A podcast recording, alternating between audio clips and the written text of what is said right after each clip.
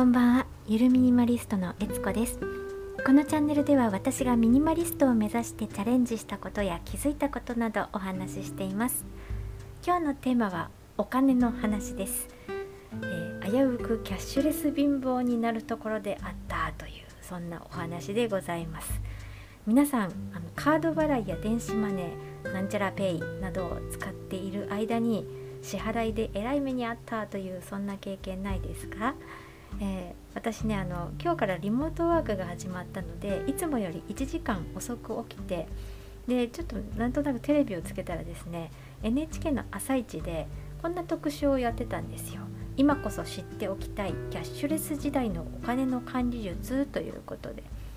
えー、あなたキャッシュレス貧乏になっていませんか？というそんなね、えー、テーマでお話をされてました。あのキャッシュレス貧乏ってどういうことかというと、まあ、あの今の時代にね現金払いをしなくなりましたよねでカード払いや電子マネーバーコード決済などで買い物をしている間に思った以上にいっぱいお金を使ってしまっていたというそんな、えー、状態のことなんだそうです。まあ、例えばですねいろんな支払い方法を使っていたことによりトータルでいくら使っていたか把握できなくなってしまってまあ、引き落としの日残高不足で銀行の残高不足でねカード会社から督促のハガキが届いてひえーってなってしまった人もいるんだそうです、まあ、確かに私もですね電子マネーやなんちゃらペイが流行る前のことではあるんですけれどもクレジットカードを34枚持っていた時期がありまして、まあ、その時はあのキャンペーンとかねポイントとかにつられてえー、今日はここのお店ではこれを使った方がお得とかねそんな感じで使い分けしていていたらですね、えー、督促のハガキが来ちゃったっていうことが何度かありました、まあ、でもミニマリストを目指し始めてから物だけじゃなくてそういう支払い方法も、少なくしていたのでキャッシュレス貧乏になることは、まあ、今免れて今いるんですけれどももしミニマリストを目指してなかったらきっとですねこの、えー、キャッシュレスの時代にですね、えー、そういうキャッシュレス貧乏になってただろうなと思ってああすごい恐ろしいななんていうふうに思いました。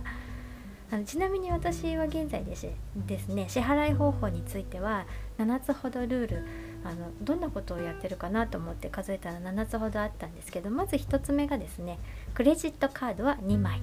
そのうちメインで使うのは1枚だけにしています。2つ目は、え交通系カードは交通費の支払いだけに使う、え今 Suica 持ってるんですけれども、え Suica は交通費を支払う時だけに使っています。3つ目はバーコード決済は溜まっているポイントで払うのみにしてチャージは行わない。えーと、メルペイかな？使ってるのはよく、えー、メルカリで売って売ったお金で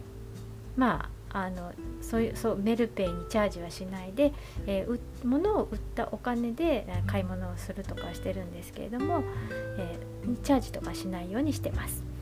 で、えー、4つ目がキャッシュバックキャンペーンにつられて新しい支払い方法を増やさない私あの未だに PayPay は使っておりませんもうね増やしちゃうとねあの支払い方法を増やしちゃうと大変なことになるっていうのは分かってるので、えー、今はあのあんまりねそういう新しいの支払いをなんとかペイとかはね増やさないようにしてます。で5つ目がオートチャージは設定しない。これであの全てにそうなんですけれども、えーこえーと、スイカもねオートチャージは使わ設定しないようにしてます。で、えっと、6つ目がリボ払いは使わない。これクレジットカードの設定ですね。リボ払いは使っていません。で7つ目は本当に欲しいものしか買わないということです、はい、おかげさまでですねお金がちゃんと管理できるようになりましてお金残せるようになってきています。あの現金を使わなくなってレジでの支払いは便利になりましたけれども支払い方法いっぱいあるなという方はですね是非一度見直しをしてみてはいかがでしょうか。はい。ということであの NHK の朝一であのこれ多分なんか登録したら動画見逃し配信見れると思うのであの気になる方はね是非見てみてください。